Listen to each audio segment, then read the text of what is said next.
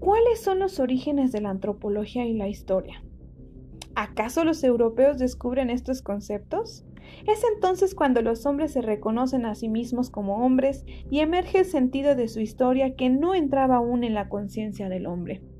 ¿Será acaso que la historia y la antropología nacen el 12 de octubre de 1492 con el descubrimiento de un nuevo mundo llamado las Américas?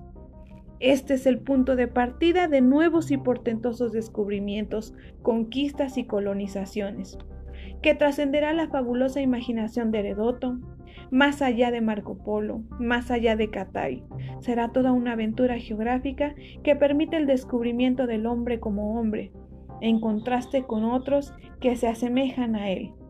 Pero, ¿serán otras historias? ¿Serán otros hombres?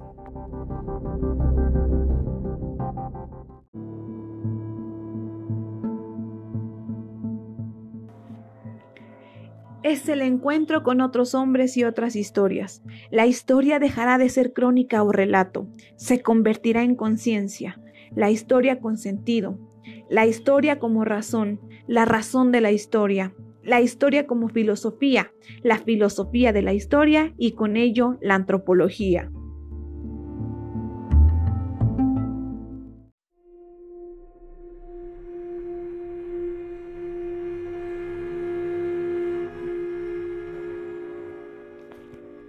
Ahí se encontrará con otros entes, entes porque el descubridor no los reconoce como hombres, según él solo se asemejan. Por ello surge el cuestionamiento más importante. ¿Qué es el hombre? Para definirlo se deberá recurrir a lo que se tiene a la mano, es decir, de la descripción de sí mismo. Así, la humanidad dependerá de lo que sepa de sí mismo. Así se construirá el primer modelo para toda la humanidad.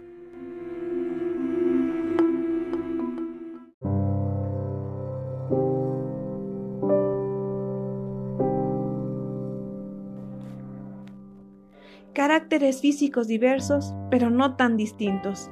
Dichos entes solo serán examinados en relación a las respuestas de los examinadores. La duda fluye, inquieta, desestabiliza. No se había cuestionado lo que es el hombre.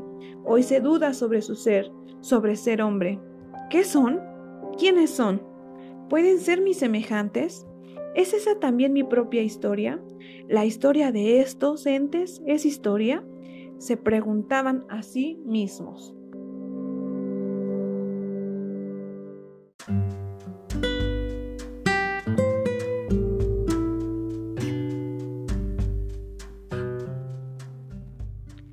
Todas las respuestas no coincidían con la idea del europeo. Era otra historia. ¿Será que existe otra historia que no es la historia que hace el hombre? Surge el sentido de la propia historia y es así que el europeo aportará el concepto de su antropología y su historia desde su idea limitada del hombre y de historia como europeo. A partir de estas definiciones, se posibilitará la existencia de otros hombres y otras historias que a su vez serán prolongación del hombre por excelencia y de la historia universal. Esta prolongación tendrá que justificar su humanidad y defender su posición como hombre.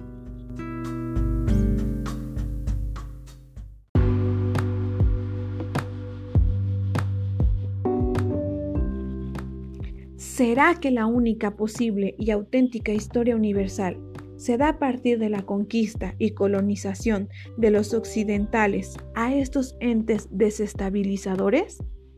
Únicamente es la proyección que el europeo desde sí mismo hará sobre otros hombres que justifica la expansión material a otros pueblos. Será el descubrimiento, la expansión y el colonialismo en donde los otros entes serán dominados, material y culturalmente, bajo el yugo de la ambición. Nada de humanidad ni reflejo, solo dominio y conquista.